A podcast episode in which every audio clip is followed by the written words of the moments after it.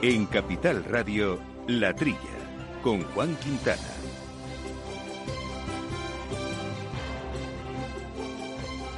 La Autoridad Europea de Seguridad Alimentaria acaba de publicar eh, su primera evaluación completa sobre una propuesta que utiliza un insecto como alimento de consumo humano, lo que ya es un paso previo a la autorización eh, final que debe realizar la Comisión Europea.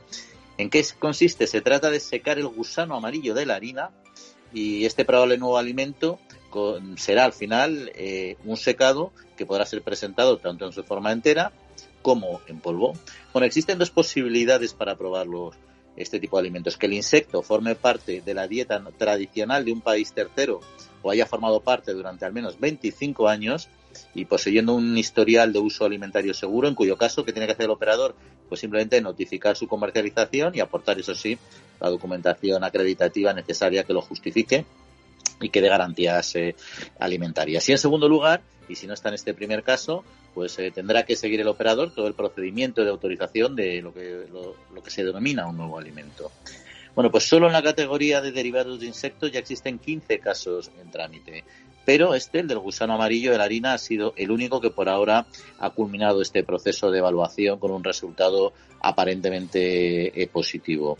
Porque la EFSA considera que comerlo seco es seguro bajo los usos y niveles de usos eh, que se han propuesto. Y, es que independientemente de la sorpresa o, de la repulsa que pueda acarrear incluso el comer insectos, existe un gran interés a nivel internacional eh, por potenciar y por valorizar eh, su consumo, entre otros eh, factores por sus propiedades nutritivas, pero también por el bajo impacto ecológico y económico que implica. Y todo ello que lo convierte en una mm, prometedora, la verdad, pues, en Europa, prometedora industria alimentaria que va a empezar a desarrollarse o que ya se está desarrollando. Bueno, en un momento en que se buscan también fuentes alimentarias de proteínas animales, eh, como hemos comentado mucho en este programa, proteínas que requieran menos pienso, que produzcan menos desechos, que emitan menos, menos gases de efecto invernadero, pues este derivado de gusano puede colocarse el primero en la casilla de salida de nuestro mercado alimentario europeo en este ámbito. Y ya para terminar este primer comentario del programa de hoy, pues hay que pedirles disculpas, claro está, por llevarles a tan temprana hora de la mañana entre tostada y café, pues un asunto tampoco agradable para nuestra cultura gastronómica, pero no se confíen que esta proteína ha llegado para quedarse y quizás no nosotros, pero seguro que nuestros hijos o nietos eh, muy probablemente desayunarán repostería fina a partir de estas harinas e incluso los catarán de una forma mucho más explícita. Oye, ¿y por qué no? Quizás con mucho deleite.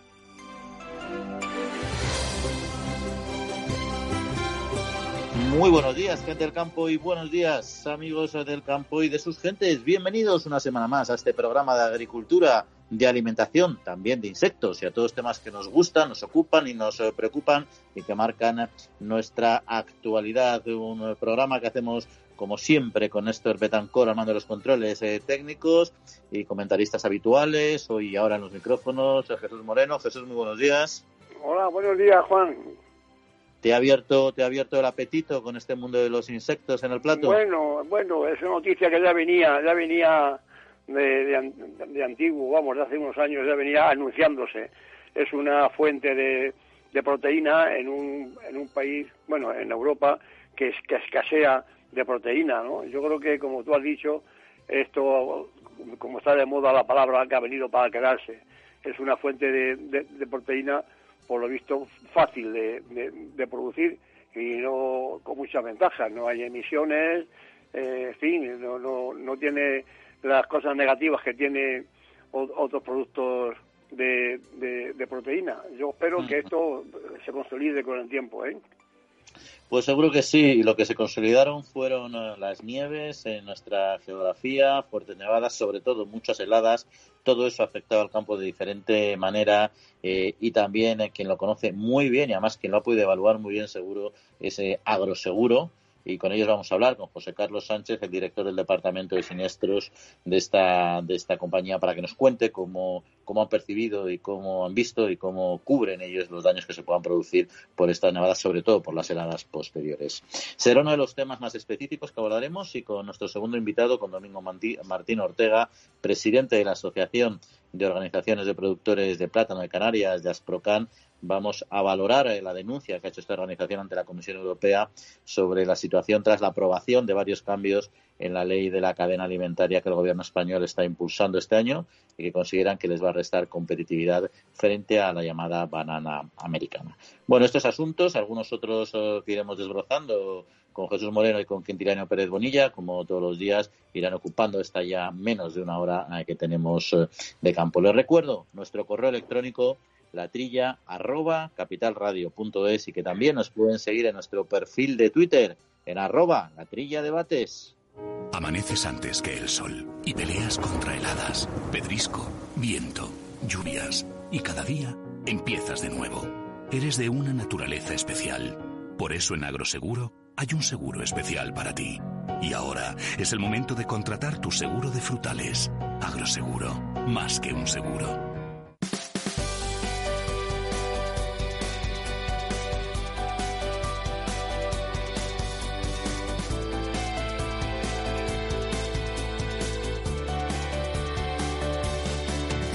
Pues eh, Jesús, vamos a arrancar el primer eh, bloque de noticias, comentario de actualidad con eh, cuatro temas, a ver si nos da tiempo a abordarlos por completo. El primero de es más bien de tipo fiscal y es que la rebaja de un 20% en los módulos del IRPF que se aprobó para el ejercicio 2020 va a beneficiar a todos los productores agrícolas y conseguirá una reducción en la base imponible de 600 millones de euros, según ha afirmado el titular de Agricultura, Pesca y Alimentación, Luis Planas. Así lo ha expuesto el ministro durante la celebración telemática del Comité Asesor Agrario con Asaja, con COAG y con UPA. Y el ministro, el ministro ha recordado eh, que esa bajada general del rendimiento neto de módulos al 20% supone un descenso de 15 puntos extra sobre la situación actual. Luego también ha hablado de otros asuntos, ¿no, Jesús? Como la reforma de la PAC.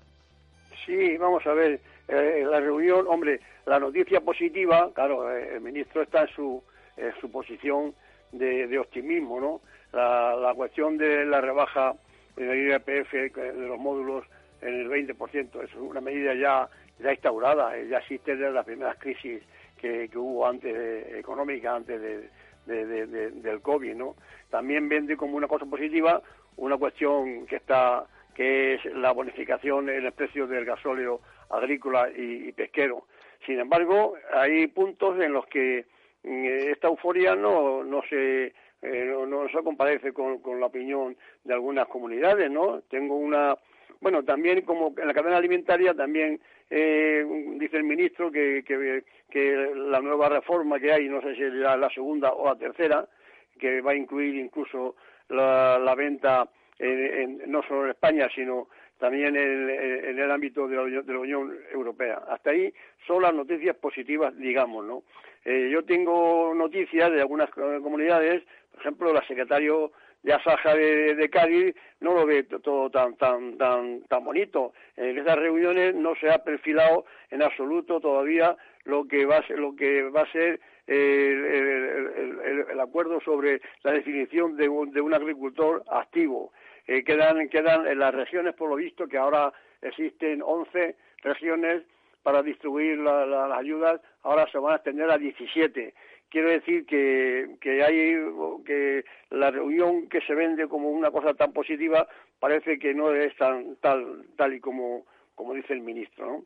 Ahora mm, me parece que es esa Andalucía a la que le, pertenece eh, la, su presencia eh, de las comunidades autónomas por, turno en la Unión Europea y espero que allí digan todas estas cosas que puedan informar a la Unión Europea de, que no está todo tan bonito como, como, se pinta, ¿no? Sí, también, y aquí dice el ministro que a petición del sector va a, incrementar el presupuesto de la Agencia de Información y Control Alimentario, la ICA, en un 32% de su presupuesto, para, para ampliar, para poder ampliar los controles en, cuando a las llamadas del sector tienen que acudir ¿no? a inspeccionar eh, las almazadas, las bodegas, en fin, todos aquellos sitios donde se producen disparidades y donde no se pagan los productos por, por, encima del coste de, producción. En fin, que esto está por ver y hay siempre posturas eh, diferentes y llegar a un acuerdo es, lo que lo que esperamos. Ante la autoridad del ministro están las quejas del sector. Y luego hay otro asunto, la semana pasada recordarás que abordamos a fondo, bueno, la semana pasada y también en anteriores programas, el tema del Brexit y ahora la patronal de la industria alimentaria ha alertado, a pesar del acuerdo final que se adoptó a final de 2020, de la incertidumbre que genera el Brexit y el futuro de los aranceles de Estados Unidos también en este arranque de año y porque complica aún así exportaciones de producto español a dos de sus principales eh, mercados. No afirman desde FIAP, en concreto su, su director general, que los nuevos trámites, la logística y el control fronterizo eh, derivados de este Brexit eh, suave, podemos llamarle, están ya dificultando las relaciones comerciales. Porque al final hay empresas que venden actualmente sus productos al Reino Unido, pero que al no estar familiarizadas con procesos de exportación a un territorio fuera de la Unión Europea, Estados terceros, pues no conocen estos sistemas. Hay otras que sí, porque están habituados, pero en este caso, cuando su mercado exterior básicamente es Reino Unido o ha sido básicamente Reino Unido, no tienen experiencia en, en este nuevo mercado que ahora es el mismo país, pero un Estado tercero. Ya, ya hemos comentado aquí, creo, Juan, que los, los dos puntos principales que tiene ahora mismo el gobierno en cuanto al sector de, exportación es el Brexit y el nuevo gobierno de Estados Unidos. ¿no? Están los, los, la queja que dice el presidente de la FIAP, que hay esas empresas que no han vendido nada más que al Reino Unido con una facilidad de socios comunitarios, ¿no? Ya se encuentran con que tienen que vencer pues unos controles aduaneros a los que no están, unos controles fronterizos a los, que no están acostumbrados. Eh, tendrán que cambiar de cliente o tendrán que aprender eh, a, solventar mm, estos problemas. El, cuarto mayor destino de, nuestras exportaciones de, alimentos es el Reino Unido de, alimentos y bebidas, con un importe de 2.000 millones de, euros al año. Es importante, pero me llama la atención que también Estados Unidos prácticamente es la misma cantidad. O sea, Estados Unidos, eh, la, factura de, venta nuestra son 1.830, prácticamente igual que a la Inglaterra. Y aquí sí que tenemos dos cuestiones importantes, que son los aranceles famosos que se rastrean desde la posición de Trump con las famosas subvenciones a la Airbus, que los agricultores decían que por qué tienen que pagar justos por pecadores estas, estas, a estos aranceles al aceite, a la aceituna de mesa, al vino, a los cítricos y a los quesos españoles, pues es una injusticia. A ver si con este nuevo gobierno en Estados Unidos se, se, se puede solventar. ¿Eh? y llegar a un acuerdo de equilibrio y unas buenas relaciones comerciales. Esperemos que con este nuevo presidente Biden esto sea capaz. Tienen que moverse nuestras autoridades, nuestro ministra de, Exteriores, en fin, el, ministerio de, competente, para ver si, si llegan a un acuerdo rápido para que estos aranceles dejen de existir. Oye, nos quedan dos temas que por tratar, Jesús, pero uno de ellos lo vamos a hablar también más en detalle con nuestro siguiente invitado, así que solo te voy a pedir un comentario rápido, si te parece, sin entrar en mucho detalle de comunidad autónoma como por comunidad autónoma, porque es un poco el balance de, eh, bueno, pues el impacto que ha tenido en el campo este, este temporal Filomena, tanto en caso de nieve como de hielo.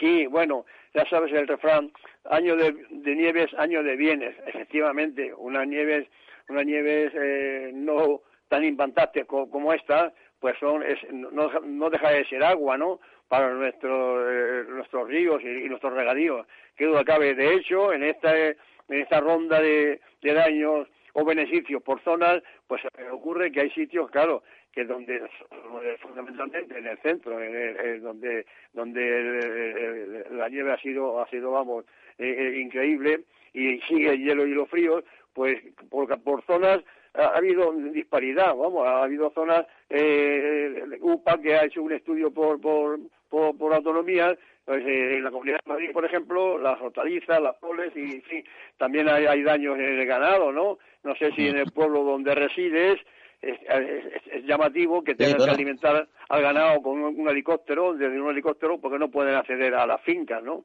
Luego hay, hay, hay zonas en las que en las que en todas las zonas extensivas generalmente no ha habido daños, incluso ha habido beneficios, porque es agua que ha llegado al campo, ¿no? Me refiero a, los grandes cultivos extensivos, ¿no? Eh, y, Andalucía, pues la, oriental ha sido eh, beneficioso en general, y sin embargo, únicamente un poco en la fresa, de, Huelva se quejan un poco de, la nieve y sobre todo de los fríos que van a retardar van a retardar la floración. ¿Qué quiere decir? Que es tan, bueno, es tan, tan extenso nuestro mapa agrícola y, y, tan irregular ha sido la nevada que depende de cada zona puede ser positiva y desgraciadamente para otro sitio muy negativa. Vale, Jesús, pues vamos, como te decía, vamos a hablar con nuestro siguiente invitado de este tema. Antes de darle paso, un último comentario sobre, por tu parte, si te parece, sobre los precios en origen eh, pagados en este arranque de 2021 por el aceite oliva, que han subido entre un 12 y un 20% respecto a enero del año pasado, aunque siguen por debajo de los de 2019, pero lejos de los de 2018. Así al menos se desprende de, bueno, el cruce de los datos históricos publicados por los observatorios Pulret e Info, Info Oliva, que refleja una tendencia al alza en estos precios desde que tocarán fondo allá por mayo y junio de 2020. Hombre, el aceite virgen extra está entre 2,40 y 2,50 euros el litro este año, mientras que en el 18 estaba mm, por encima de 3,3 todos los aceites, es decir, no se compraba un aceite ni lampante siquiera por, por, abajo de 3,3 euros. ¿no? El tema del aceite eh, viene de antiguo, Juan, es un, es un asunto que, que, que, se arrastra desde, el tiempo, ¿no? Hay una, una, una gran producción, aunque esta, esta, esta nevada, por lo que tengo entendido por ahí de, algunos sitios, pues todavía no, se ha acabado de, recoger la, cosecha. ¿Puede influir en algo? Pues a lo mejor puede engordar la aceituna en algunos sitios, pero yo he visto eh, en la televisión, he visto eh, aceitunas dañadas que no van a servir para hacer un buen aceite. Y el aceite no sale de su, de su rémora. Vamos a ver eh, eh unos paquetes de medidas que tiene el ministro eh, previstas dedicadas a la, a, la calidad del aceite y a la autorregulación, a ver si puede dar algo positivo. Hasta ahora, ninguna medida que, que han puesto ha sido positiva para el famoso mm, la famosa desgracia del aceite. Jesús, pues muchas gracias, eh, como siempre, por tus eh, comentarios y seguimos hablando, ¿vale? Juan, me, llama la atención que, en la comunidad de, que en la Comunidad de Madrid, como vas a hablar con, con el representante de, Seguros Agrarios, la Comunidad de Madrid no tiene acuerdo con, con, con, con Agroseguro. Es curioso eso, me ha llamado la atención. No, no hay acuerdo, o sea, Agroseguro no, no, no, no ejerce en, la Comunidad de Madrid. Pues veremos si tiene algo que decir a nuestro invitado sobre, eh, sobre ese tema. Vale, Jesús, muchas gracias. Bueno, buenos días, adiós, Juan. Hasta En CaixaBank reforzamos día a día nuestro firme compromiso con el sector agrario.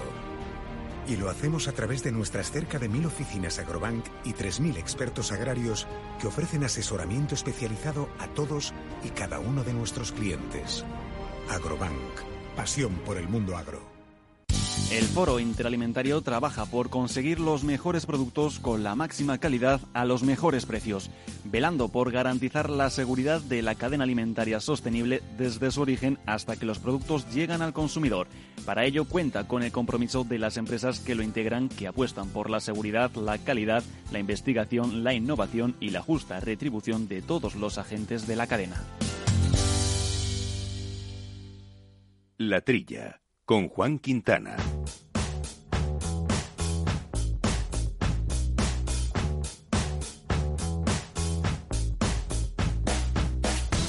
Pues eh, ya lo comentábamos al principio del programa, lo comentábamos también eh, con Jesús, no podíamos dejar de, hablar esta semana de esta borrasca Filomena con estas eh, copiosísimas nevadas que se han, ido evolucionando a lo largo de, toda la península y de toda España en general, también en la parte insular, una borrasca de otra manera, que también ha traído grandísimas heladas y que seguro ha generado muchos problemas en el campo, como hemos podido ver en muchas imágenes, en muchos informativos, etcétera.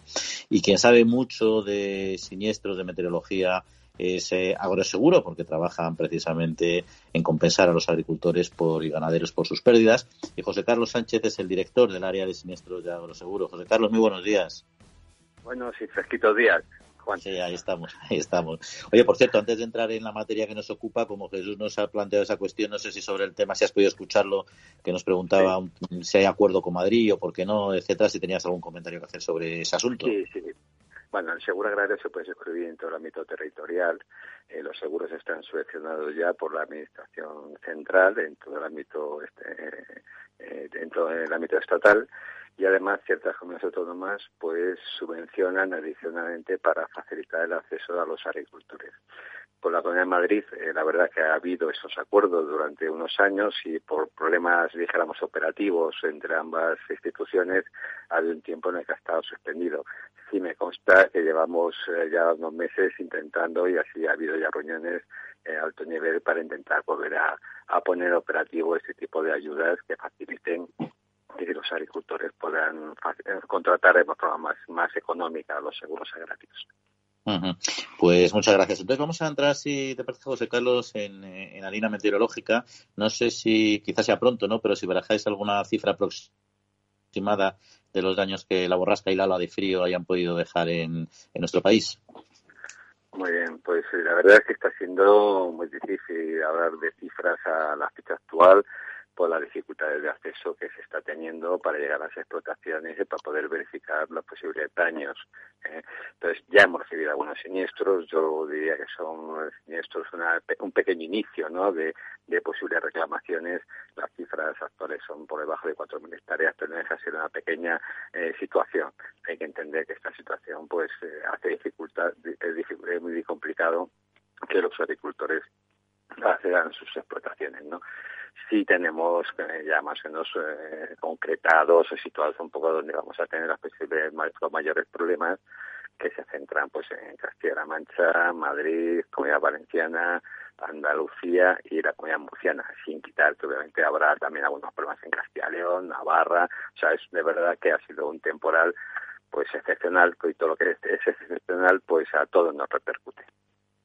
¿Y cuáles son las principales complicaciones desde su perspectiva, desde lo que han podido ver ya hasta la fecha, las principales complicaciones que han dejado en el campo?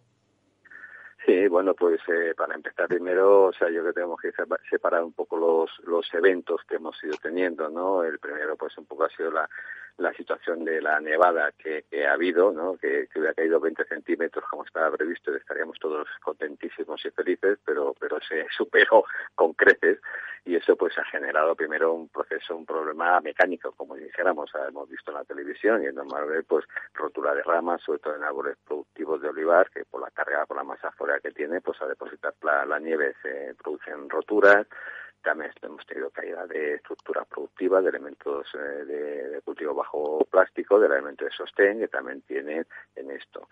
Esto con respecto a, la nieve. También he oído, anteriormente he estado oyendo que qué había pasado con el olivo, pues en verdad también ya estamos viendo en algunos sitios que hemos podido acceder, pues que la aceituna que está a de coger pues si tiene ya síntomas de helada, se ha quedado más eh, reducida y obviamente pues está perdiendo cantidad, eh, 20, un 25% de peso y obviamente va a perder su calidad.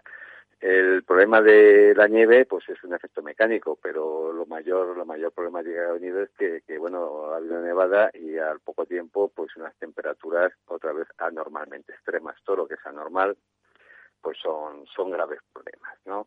Y ahí es donde yo creemos, donde ponemos más un poco más hincapié en los problemas que pueden dar a, la agricultura, ¿no? He comentado antes lo del olivar, pero podemos entender que temperaturas de menos 6, menos 8, menos 10 grados en cultivos hortícolas, eh, como puede ser alcachofas, como puede ser lechuga, como puede ser brócolis, pues obviamente son cultivos que se ponen en periodo invernal, pero nunca para soportar este tipo de temperaturas. Y ahí posiblemente los daños serán significativos ¿eh? en todo esto. También nos preocupa de forma importante pues la baja temperaturas, que sin que haya habido nieve en esas zonas, en la zona de Valencia, en la zona de Córdoba, pues nos preocupa la baja de temperaturas y la posible repercusión que pueda tener los cultivos de cítricos, que obviamente ahora no se puede conocer, porque eso veremos la evolución a lo largo de los días, cómo evoluciona y cómo puede llevar. Y luego, bueno, pues como estamos en contacto con los agricultores y nos llaman, nos preguntan, pues están surgiendo eh, temas que, que son de enorme preocupación, como es, eh, claro, que haga temperaturas de menos 10, menos 15 grados en, en Albacete, en Cuenca, en zonas de La Mancha, pues claro, nos anticipa a, tener cierta ocupación o preocupación, estar al tanto de posibles daños en madera en el olivar, que ya lo vivimos en el año 2004, hace ya 15, 16 años en la zona de Granada y en el, y en el 2003, 2004 también fue en la zona de Lleida y donde claro, el problema ahí es que puede perder la masa foliar, incluso puede haber rotura, o sea, apertura de ramas y se, se, seca, se seca la parte vegetativa. Eso obviamente eh, lo veremos dentro de un mes, mes y medio, si ha podido afectar o no ha podido afectar y ahora mismo, pues interesante, podemos estar ocupados. Ya añado el último fenómeno que hoy hablando con un agricultor que nos que nos ha llamado esta, eh, ayer que nos llamó, pues me comentaba que, claro que estaba preocupada porque la viña ahora mismo está en estado invernal, está ya más en parada vegetativa, pero claro soportar 15 grados bajo cero, soportar 3, 4, 5 días debajo de la nieve, pues pues hay dudas de que de que pueda también repercutir eso en el en la producción futura. Y bueno, ya está claro que la nieve y que el hielo son relativamente habituales. Esta borrasca, la combinación, ha sido un fenómeno meteorológico, mm, meteorológico excepcional, eh, pero yo entiendo que los eh, asegurados eh, o sea, tienen cobertura de oro seguro como con cualquier otra nevada o helada. Así es. El seguro agrario todos estos fenómenos los tiene incorporados en sus garantías, unas formas básicas, otras son nacionales, pero están incorporados. El, seguro agrario cubre este tipo de catástrofes, para eso estamos y para este servicio. La nieve es una garantía casi genérica en todas las modalidades de los seguros, eh, que tiene la rotura de ramas, todo esto, eso está en la garantía. Eh, la garantía de caída de estructuras, de, cultivo bajo plástico, etcétera, es una garantía opcional, pero puede contratarse al respecto sin ningún tipo de problema. Y todo el tema de la garantía de helada es una garantía, vamos, básica que tenemos en todos los productos, a todos los fenómenos que he ido comentando anteriormente, pues incluso los últimos que hemos estado hablando de, de daños por por helada en, eh, que luego eh, que tenga problemas en la viña en la brotación, eso está en las coberturas de las pólizas que se han, se han suscrito pues hace un mes. O sea que todo eso yo mandaría un mensaje de tranquilidad y que sepan nuestros clientes y agricultores que estamos a su disposición y que atenderemos como tiene que ser estos siniestros de la forma más rápida que podamos y como corresponde según los contratos. Pues José Carlos, voy a aprovechar para utilizarte como, como, canal de, contacto con los ganaderos en este caso, porque veo que lógicamente habláis mucho directamente con ellos, no lleno la parte de la ganadería. Eh, bueno, había una complicación importante, como mencionábamos, sobre los accesos a las parcelas eh, y supongo que será difícil también acceder a los daños en este caso, ¿no? Eh, pero en algunos casos todavía siguen, entiendo yo, cubiertos por la nieve y el hielo, lo que debe estar dificultando mucho, ¿no? La gestión ganadera, ¿no? Totalmente, es una preocupación enorme y estamos teniendo alguna llamada de ganaderos que no pueden hacer a sus explotaciones, que nos dicen claro que no pueden atender la situación que tienen y bueno, yo en este punto lo que les transmitimos es que quien tenga un contrato de seguro, el seguro mm, de, ganado, eh, la primera garantía que tiene es eh, muerte por accidente, ¿no? Y esto es un accidente, ¿no? Esto es un problema pues que sea por hipotermia, sea por caída de, que ha habido casos que se ha derrumbado la nave y se ha, ha las explotaciones, esto está garantizado. Por nuestra parte, eh, atenderemos esos siniestros en cuanto podamos. Ahora mismo lo que hay que tener es tranquilidad, que atiendan sus ganados y cuando ya, ya vayan viendo que, que tienen alguna pérdida, pues se ponen en contacto con, con Agroseguro, con la red comercial y, rápidamente procederemos a atenderlos. Yo doy mensaje también de tranquilidad a todos los agricultores que tengan un contrato con nosotros, porque obviamente también los atenderemos si está en los contratos establecidos. Por cierto, que además de la preocupación natural eh, por los agricultores y ganaderos con los que trabajan todos los delegados y que al final muchas veces hay pues unas relaciones de, de, amistad, lógicamente, ¿no? Además de esa preocupación normal, ahora ha sido una semana dura también para la para, para el equipo, ¿no? Porque habrá habido un alto nivel de estrés para poder gestionar toda esta crisis, por así decirlo. Sí, la verdad es que nos dedicamos a este negocio, pero nunca nos acostumbramos, ¿no? es, complicado, ¿no? Esto ha sido demasiado lo que ha vuelto a pasar, ¿no? Llevamos con todo el periodo de el 2020 con grandes dificultades por el, los periodos de confinamiento, buscando pues trabajar, trabajamos en casa, trabajamos en los sistemas parcialmente, ahí seguimos y la verdad que, bueno, gracias a al cambio tecnológico y a la, inversión digital que hemos hecho en nuestro negocio, pues estamos, creo que, atendiendo en este año 2020 todo perfecto. Incluso en este año, pues obviamente, eh, como ejemplo, pues eh, nosotros en nuestras oficinas decidimos ya el jueves eh, suspender el trabajo presencial, que vamos la mitad de las personas a trabajar, previendo lo que pueda pasar para evitar problemas y poder atender. Entonces ya el viernes trabajamos todos en, en casa eh, para prepararnos para lo que podía pedirnos. Entonces llevamos pues todo todo todo el equipo de trabajando desde casa desde el viernes y seguimos, ¿vale? Y no sabemos si incluso eh, Madrid seguiremos el lunes todavía en, en, en, casa, las oficinas ya periféricas ya sí se pondrán en marcha y ya sí se pondrán en, en oficina. Todo esto no quita pues que hemos tenido compañeros que han intentado salir y con el 4x4 intentar desplazarse para tener algunos clientes. Bueno, no voy a decir las, eh, los problemas que han tenido, porque todos lo hemos visto por la prensa, ¿no? Y han tenido dificultad de llegar, pero obviamente eh, lo principal es obtener a los clientes. Desde Seguro, José Carlos Sánchez, muchas gracias por atendernos como siempre y que vaya todo a mejor. Un saludo. Muchas gracias, Juan. Un abrazo. Foro Interalimentario es una asociación sin ánimo de lucro que agrupa empresas punteras del sector agroalimentario que trabajan con más de 22.000 pymes y productores primarios. Las empresas del foro sustentan más de 90.000 puestos de trabajo y destinaron casi 200 millones de euros a actividades de investigación e innovación y al desarrollo de nuevos sistemas de producción alimentaria.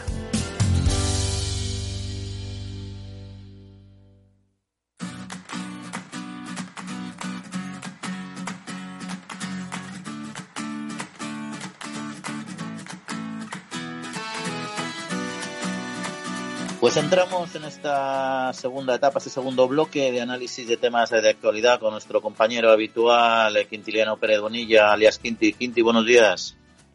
Muy buenos días, director. Muy buenos días, queridos oyentes. Buenos días.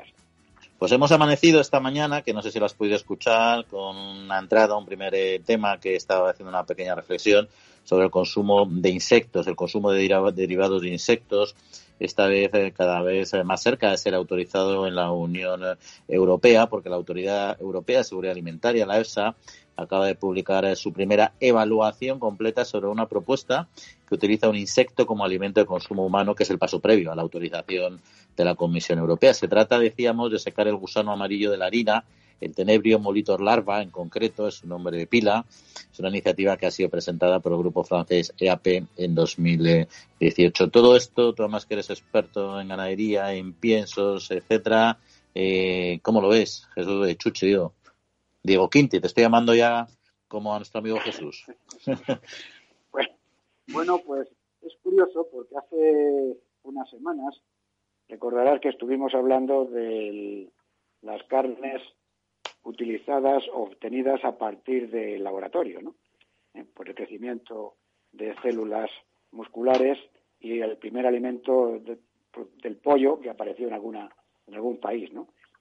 Y realmente, eh, si tú haces algún pequeño estudio sobre la evolución de las posibilidades del consumo de, de gusanos en este sentido, ¿no? De larvas, pues es muy importante. Es interesante porque el mundo realmente necesita un aporte permanente y un aumento muy importante en proteínas de origen animal. Si hacemos un estudio sobre el particular, vemos que en el momento actual tenemos 7.700 millones de personas, pero es que en el 2050 tendremos que pasar a 9.700 millones de habitantes, con un aumento de un 26%, 2.000 millones de habitantes. Eso supone, indudablemente, que hace falta incrementar la producción de proteína. En este caso, la EFSA ha hecho una evaluación de este tipo de insectos y es una evaluación que si sale al final bien, puede ser muy interesante porque los insectos te van a aportar fundamentalmente, como estamos hablando, proteína. Bueno, eh, hay que considerar también que consumiríamos un insecto completo con su tubo digestivo, con los problemas inherentes a la microbiota que pudieran tener este, este tipo de, de tubo digestivo, este tubo digestivo, fundamentalmente podrían aparecer quizás problemas de, alergias a la proteína, pero entiendo que puede dar un, buen juego. Y fíjate, Juan, las cifras que, se están manejando por ahí.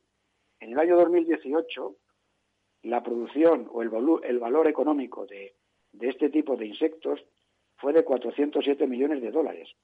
Para el 2023, que es pasado mañana, se espera que aumente a 1.394 millones de dólares, ¿no? Y siendo los, la región, lógicamente, que más consumen, en este caso, Oriente Próximo y África, Asia con 174 que pasarían a 477 millones. O sea que estamos en una era de la innovación y el desarrollo y tanto las carnes obtenidas del laboratorio como el tema de, de este tipo de alimentos pueden dar juego en el futuro. Yo no lo veo mal, lo veo bien, razonablemente bien. Sí, asusta en algunos casos, hay gente que la puede asustar, pero bueno, hay que confiar en nuestras autoridades eh, de seguridad alimentaria, que es lo importante, y, el resto es habituarnos, como, como a todo, ¿no? Vamos a cambiar de tema, si te parece, Quinti, vamos a hablar de, ecosistemas, además de ecoesquemas, eh, muy vinculado al mundo ganadero, porque la Comisión Europea publicó precisamente el pasado jueves una lista de acciones que en la futura política agraria común van a permitir a agricultores y a ganaderos ser compensados a través de estos llamados ecoesquemas eh, por contribuir a una producción más sostenible, más sostenible. Y, por ejemplo, uno de los factores que van a reforzar este, esta estrategia y, el apoyo a los ganaderos es eh, la mejora del bienestar animal. Hay que decir que no es una lista exhaustiva, enumera solo algunas actuaciones de las que podrán eh, con las que se podrán conseguir los objetivos del Pacto Verde eh, Europeo y otras de las metas que tienen es también bajar a la mitad la utilización de antibióticos en animales de aquí eh, a, 2000, a 2030. Sí, bueno, tú ya sabes que España, el sector pecuario, está haciendo un gran esfuerzo en la reducción de antibióticos. Todos los sectores en general, el porcino, por supuesto, también, y todo el mundo tiene que saber que esto es muy importante que las carnes que llegan a nuestros lineales van libres de antibióticos.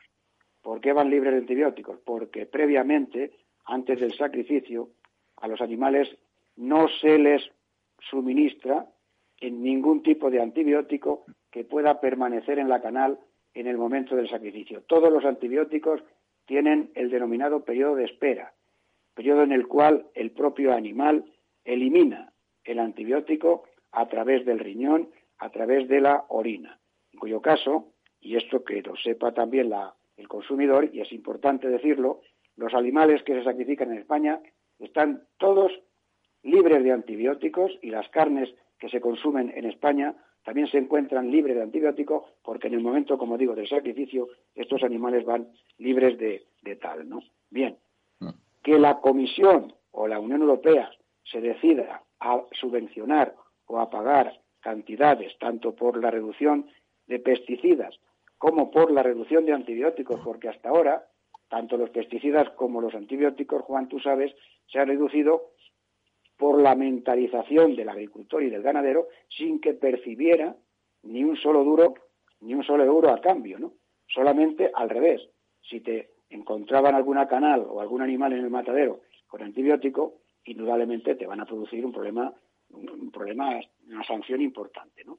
Si realmente, como tú dices, se puede premiar a estos agricultores o a estos ganaderos por la reducción, pues sería importante. También la noticia, has comentado, que se va a mejorar las condiciones de vida de los animales de tal forma que se pongan en marcha medidas que prevengan la difusión de enfermedades, ¿no? Y entonces, bueno, en este caso a nivel español, pues nosotros tenemos explotaciones que tienen medidas de bioseguridad muy importantes, como por ejemplo vallado sanitario, el aislamiento de las granjas a unas distancias de dos kilómetros o un kilómetro, las duchas de la gente cuando van a entrar en las granjas, el personal se ducha y se cambia, se cambia de ropa, ¿eh? el vado sanitario de los vehículos cuando van a entrar, el vado de desinfección, la desinfección, desinfectación y derratización, o sea, nosotros estamos trabajando en esta línea y creo mm. que es importante, Juan, que encima se nos premie, si es que es así. Sería interesantísimo.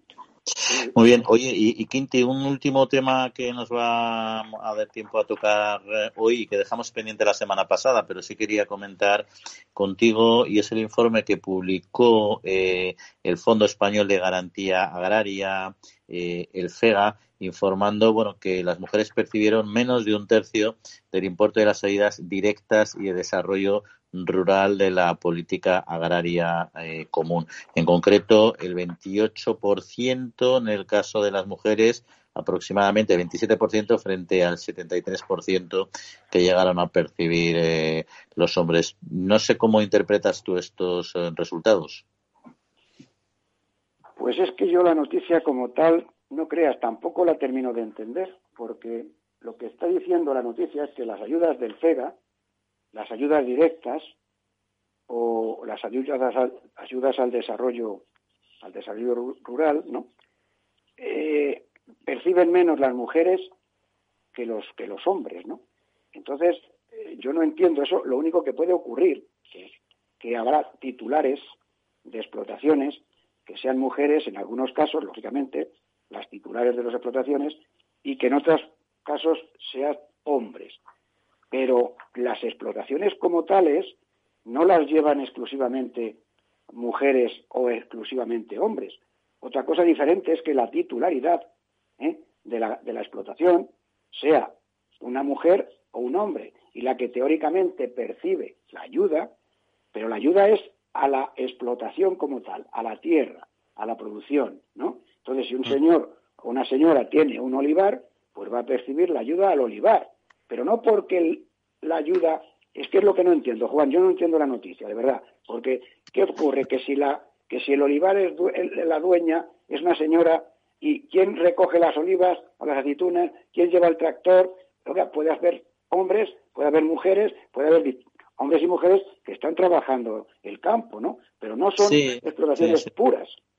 Yo creo que va un poco en la línea en la línea de lo que tú dices. O sea, a mí me parece un dato en sí preocupante. Sí que es cierto que sabemos que nuestro sector, bueno, la titularidad de las explotaciones muchas veces corresponde en una inmensa mayoría, que yo creo que es lo que se traslada aquí a los hombres, independientemente de que las mujeres hayan trabajado y trabajen de manera igualitaria en muchos casos, en muchas explotaciones. Y eso es un poco lo que, bueno, el dato que quizá puede ser más llamativo, ¿no? Que al final todavía hay mucho eh, trabajo de mujer en el campo, digamos, que que no se, no se visibiliza a, nivel de, regulación laboral, ¿no? Pero bueno, por lo demás simplemente es una cuestión de proporción de titularidad de explotaciones, estoy contigo. No tampoco hay que darle más importancia. Pero bueno, queríamos aquí ponerlo sobre la, meta, sobre la mesa porque no dejan de ser eh, datos que además son sobre temas sensibles, siempre que hablamos de género y que pueden ser también malinterpretados. Eh, Quinti, pues nada, con esto vamos a, a, finalizar este bloque de noticias porque tenemos que hablar del plátano canario. Tenemos a nuestro invitado esperando y no queríamos entretenerla demasiado. Así que estamos, eh, seguimos hablando, Quintiliano, como siempre. Un saludo. Y esperamos. Más de 7.000 agricultores y agricultoras de Tanzania ya reciben ayuda de la ONG Agrónomos Sin Fronteras. Formación, tecnología, tutelaje y asesoramiento agrario dan un futuro a los que más lo necesitan. Conoce nuestros proyectos en www.agronomosinfronteras.org y si te gustan y eres una persona solidaria, puedes hacer tu donación a través de nuestra página web, porque con poco hacemos mucho. www.agronomosinfronteras.org La Trilla, con Juan Quintana, Capital Radio. Pues eh, los productores de plátano canario denuncian o van a denunciar ante la Comisión Europea su situación tras la aprobación de varios eh, cambios en la eh, ley de la cadena alimentaria o la propuesta de cambios en la ley de la cadena alimentaria que el gobierno español ha impulsado y que consideran que les va a restar competitividad frente a la banana americana. Hay que recordar que la mayor novedad de, esta reforma es la prohibición de la venta a pérdidas eh, y, perjuicio en el valor de la cadena alimentaria, eh, introducir la, obligatoriedad de que el precio pactado entre productores y su primer comprador, como mínimo, tiene que cubrir los costes de explotación. Pues de esto queremos hablar con Domingo Martín Ortega, que es presidente de la Asociación de Organizaciones de Productores de Plátano de Canarias de Asprocan. Domingo, muy buenos días. Buenos días. Bueno, ¿cuál es el, problema que le genera realmente al sector del plátano canario la actual reforma de la ley de la cadena? Bueno, nosotros hemos hecho una previsión de lo que supone el, cumplir la ley de la cadena con, la fijación de, estos precios mínimos y de otros aspectos del funcionamiento de la propia ley, cuál es una prefijación de precios eh, a la salida, digamos, de los embarques de Canarias y nos conllevan el cumplimiento de esta ley el que tengamos que tirar o dejar de, enviar a los mercados entre el 20 y el 30% de la producción, porque mucha de esta producción tiene que ser vendida a precios muy bajos porque tenemos competimos con bananas que vienen de producciones continentales con costes muy inferiores, con condiciones laborales muy inferiores, que son costes también inferiores, y manejada por las mayores multinacionales del mundo de las frutas.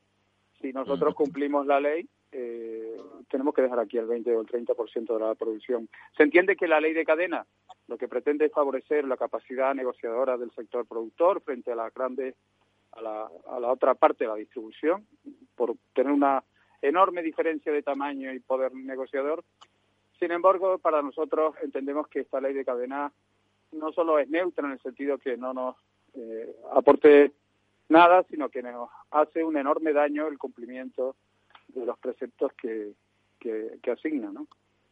Porque ¿cuál, el, principal mercado del plátano canario, eh, el principal mercado competidor del plátano canario, eh, ¿cuál es? Y, o sea, ¿Cómo compite en precio con la banana de, de estos terceros países?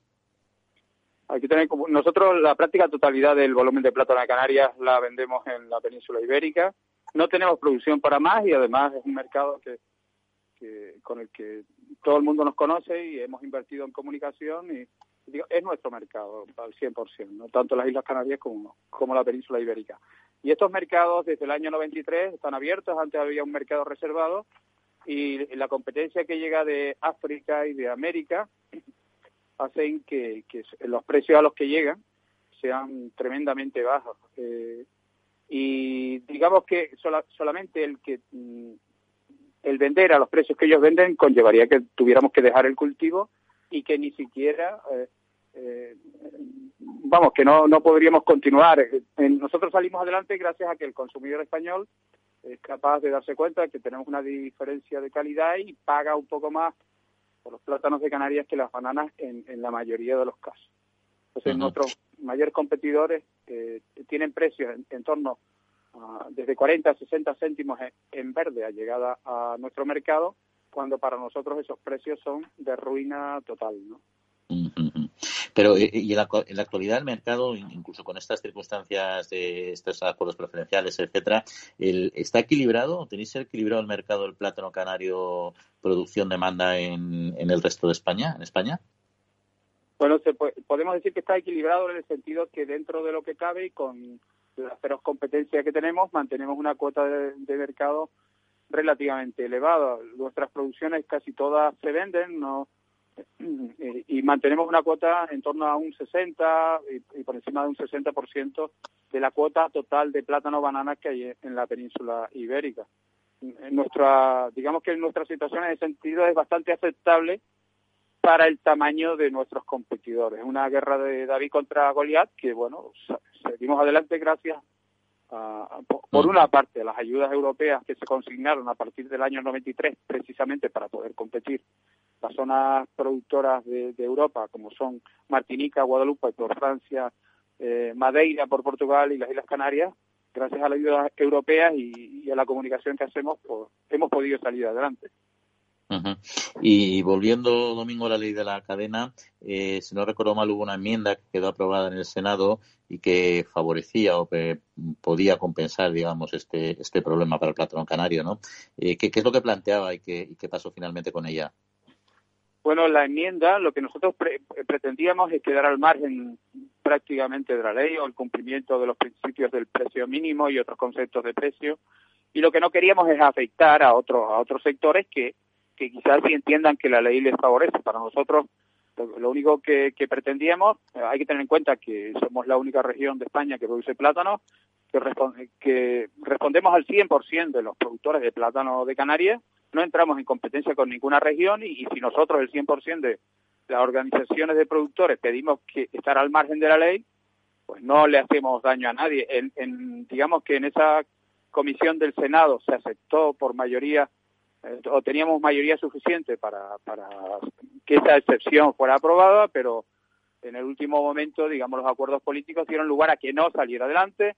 Eh, entendemos porque se tenía el miedo a que otros productos pues no siguieran. Creo que es el temor, el temor de, que otros productos siguieran este, esta manera de trabajar, lo que nos echó a un lado. Y, el Ministerio sí manifestó que estaba dispuesto a mantener conversaciones con el sector, porque todavía queda recorrido político, digamos, a esta, a esta propuesta, ¿no? Eh, ¿Cómo se ha producido y, y, qué pasos quedarían a partir de ahora para poder reenfocar este, este asunto? Bueno, actualmente esta se tiene que transponer una legislación comunitaria a la legislación española. Hay un periodo en este momento eh, que empieza la semana que viene de, presentación de, los diferentes sectores agrarios con respecto a lo que ellos piensan de la ley de cadena. Entendemos que hay eh, todavía posibilidades de que el gobierno rectifique. En nuestro caso es que no tenemos la más mínima idea de que la ley a nosotros nos perjudica de manera grave y no es, no es cuestión de que entendamos o no entendamos la ley, es que eh, es más bien de que el gobierno entienda que no nos sirve para nada y que nos daña.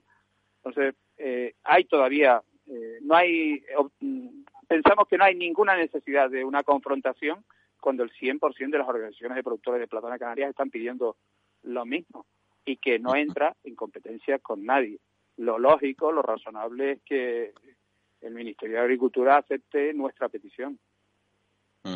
Y eso todavía estáis pendientes de reuniones, entiendo, ¿no? Para, para, para sí, estamos pendientes de reuniones y, de que al fin y al cabo se obtenga en el Senado y en el Parlamento la decisión adecuada para que así sea, para que nosotros quedemos al margen de la afección de la ley de cadena.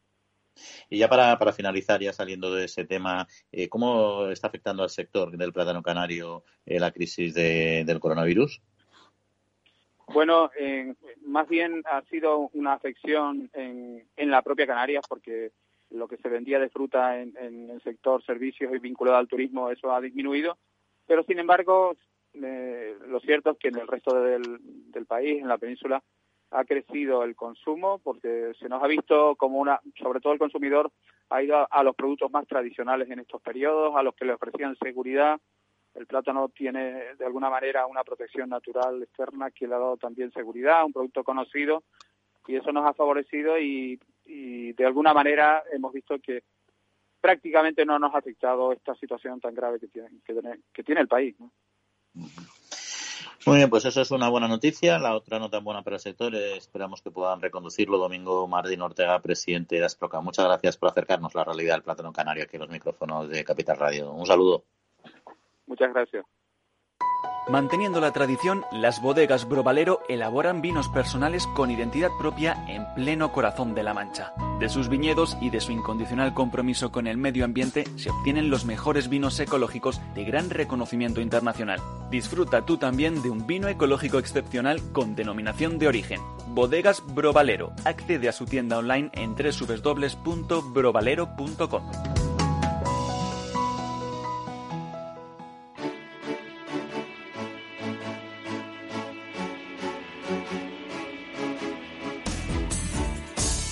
Bueno, ya saben que los oyentes eh, de la trilla pueden acceder a estos vinos Grovalero, vinos de autor, ecológicos, monovarietales, estupendos y además lo pueden hacer a un 15% eh, de descuento. Y para ello, pues como lo recordamos todos los programas, muy sencillo, se meten en su página web, grovalero.com, eligen los vinos que más les guste probar esta semanita y cuando los compren y vayan a hacer el pago les pedirán un cupón de descuento y ahí simplemente teclean todo seguido y en minúsculas la trilla teclean todo seguido minúsculas la trilla y tendrán este 15% de descuento. Así que no lo duden y disfrútenlos como nosotros disfrutamos con ustedes hablando de campo, de temas de agricultura y con nuestro compañero Quinti que aquí nos acompaña como es habitual. Oye, por cierto, Quinti, ¿viste lo que tú que eres una persona del mundo ganadero?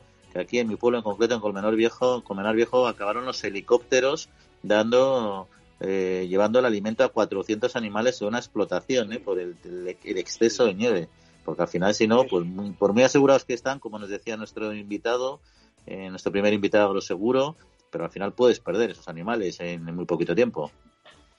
Yo entiendo que es una magnífica actuación por parte de la Comunidad de Madrid el haber puesto a disposición de estos animales que se encontraban aislados en los alimentos necesarios precisamente para su supervivencia y también como medida de, de bienestar animal, ¿no? Y es un ejemplo interesante que se puede poner en, práctica cuando hiciera falta. Yo te quería consultar, no entiendo yo tampoco la, la reivindicación del tema del plátano, porque por lo que yo leí o vimos la vez anterior que lo comentamos, la ley de la cadena te dice que el segundo eslabón tiene la obligación de pagar por encima del precio de coste de producción del primer eslabón. ¿No es así? Correcto. Bien. Entonces parece ser que, que estos señores lo que dicen es que no pueden cubrir la, cumplir la cadena si resulta que no se vende el plátano porque el comprador no quiere o no puede pagar el coste de producción del plátano canario en comparación con la banana de otro tipo de origen, ¿no? ¿Es así o no? Sí, exacto. O sea, ellos al final lo que les preocupa es eh, tener que vender el plátano a, a, un precio, el plátano canario, a un precio similar, o sea, que la de cadena les obliga a vender el plátano a un precio similar al plátano canario que ese es, ese es eh, eh, su preocupación, entendiendo que los costes de producción fuera son mucho más bajos. Y entonces, bueno, pero al final es verdad que ellos pueden poner en, en, último término el precio que quieran, simplemente, que ya de por sí es más, es más elevado pero bueno, de alguna manera estás favoreciendo la entrada de ese, de ese plátano, de ese plátano exterior que les puede comer. Precisamente el otro día hubo un debate en el Colegio de Abogados de Madrid, en la sección de agroalimentación, sector agroalimentario, que lleva Manolo Lamela. Y, uno de los problemas que se plantearon precisamente por la, por la FIAP fue este, oiga, si yo compro un producto procedente de un país tercero o de otro país europeo y me están ofreciendo un precio más barato que el precio que usted tiene aquí en España, ¿qué hago? ¿Lo compro o no lo compro? Ojo, que el tema tiene su importancia, ¿eh? no solamente para el plátano, para el plátano y para otro montón de productos agrarios. ¿eh? Ojo, el tema tiene sí, tema, ¿eh?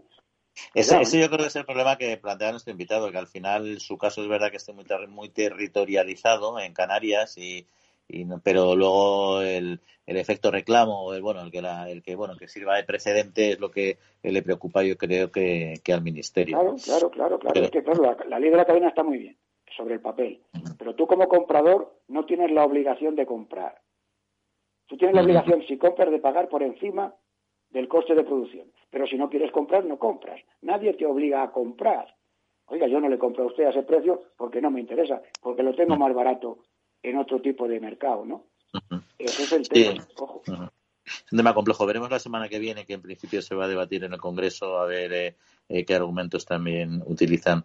Oye, y, otro asunto, Quinti, que nos queda un par de minutillos y quería comentarte, es eh, la Alianza por una Agricultura Sostenible, ALAS, que ha lanzado, bueno, junto con la compañía Corteva, el programa Puebla, que está dirigido a combatir la despoblación de la España vaciada y va a elegir eh, seis proyectos agroalimentarios protagonizados por jóvenes a los que apoyará económicamente. A ver, no son grandes cantidades de dinero, son 7.500 euros para poner en marcha su iniciativa y luego, por supuesto, quizá incluso más importante, todo el apoyo de difusión, visibilización, promoción, etcétera, que al final es una buena parte de, del éxito o es una de las bases del éxito de, cualquier iniciativa, ¿no? Yo creo que es una pequeña microacción, digamos, pero pero bastante interesante, al menos sí, sí, sí, sí, no, es muy interesante, muy interesante como ejemplo demostrativo de la realidad de las cosas, ¿no? O sea, en el campo la gente se queda cuando hay ingresos, cuando hay sueldos dignos. Y para eso me parecen bien estas iniciativas que estén soportadas con proyectos viables agrícolas o agrarios o ganaderos, ¿no? De algo que se pueda llevar adelante, se, se quite tanta demagogia de las explotaciones intensivas, del vacuno cuando están produciendo estas explotaciones macrogranjas, etcétera. Si no hay granjas y no hay agricultura, hay despoblación, eso está claro. Y estas iniciativas de la agricultura sostenible ALAS me parece muy buena iniciativa para, de alguna forma, contraatacar a aquellos otros que son urbanitas y que no conocen el campo y que solamente están complicando la, situación del aumento o sea, del aumento de la población en el campo, eso está claro. Sí, yo creo que al final, a 100% de acuerdo, la inversión es pequeñita, 7.500 euros. Bueno, hay, proyectos pequeños que... Sí, ¿decías, Quinti? No, no, que es el ejemplo, que es el ejemplo, que es así. Exacto, exacto, sí, sí. Que no es mucho dinero, pero bueno, también hay pequeños proyectos que tampoco mm, requieren mucha inversión y es una ayuda importante, pero sobre todo yo creo que la promoción es clave. Si montas un proyecto de, este, de las características que sea un espacio eh, rural, es importante hacérselo llegar a, la sociedad próxima y también a la urbana, ¿no? Pero que sean proyectos viables, Juan, que no sean proyectos sobre papel, que no sean utópicos, ¿no? Que no que nos quedemos en algo muy bonito, que luego al final económicamente no tengan recorrido y luego no se puedan implantar realmente en el, en el campo, ¿no? Ese es el tema. En fin, bueno, pues se nos va acabando el tiempo, Kitty. Te iba a meter el tema de Estados Unidos y, y su ayuda, sus ayudas, su, vacunación preferencial para los agricultores estadounidense que hemos has visto, has visto, has visto, pero dice que no saben cómo hacerlo. Ahí está, ahí está, ahí está el tema. es que al final nada, nada es sencillo. Pero bueno, ahí está, tiene un enfoque distinto a nuestro. Lo que nosotros sí que tenemos que hacer es eh, despedirnos ya, Quinti, porque se nos acaba el tiempo. Así que que pases muy buena semana. Un saludo. Muy bien. Hasta el sábado que viene. Hasta el sábado también a Néstor Betancor al mando de los controles técnicos y a todos ustedes que pasen muy buena semana. En siete días estamos con ustedes. Un saludo.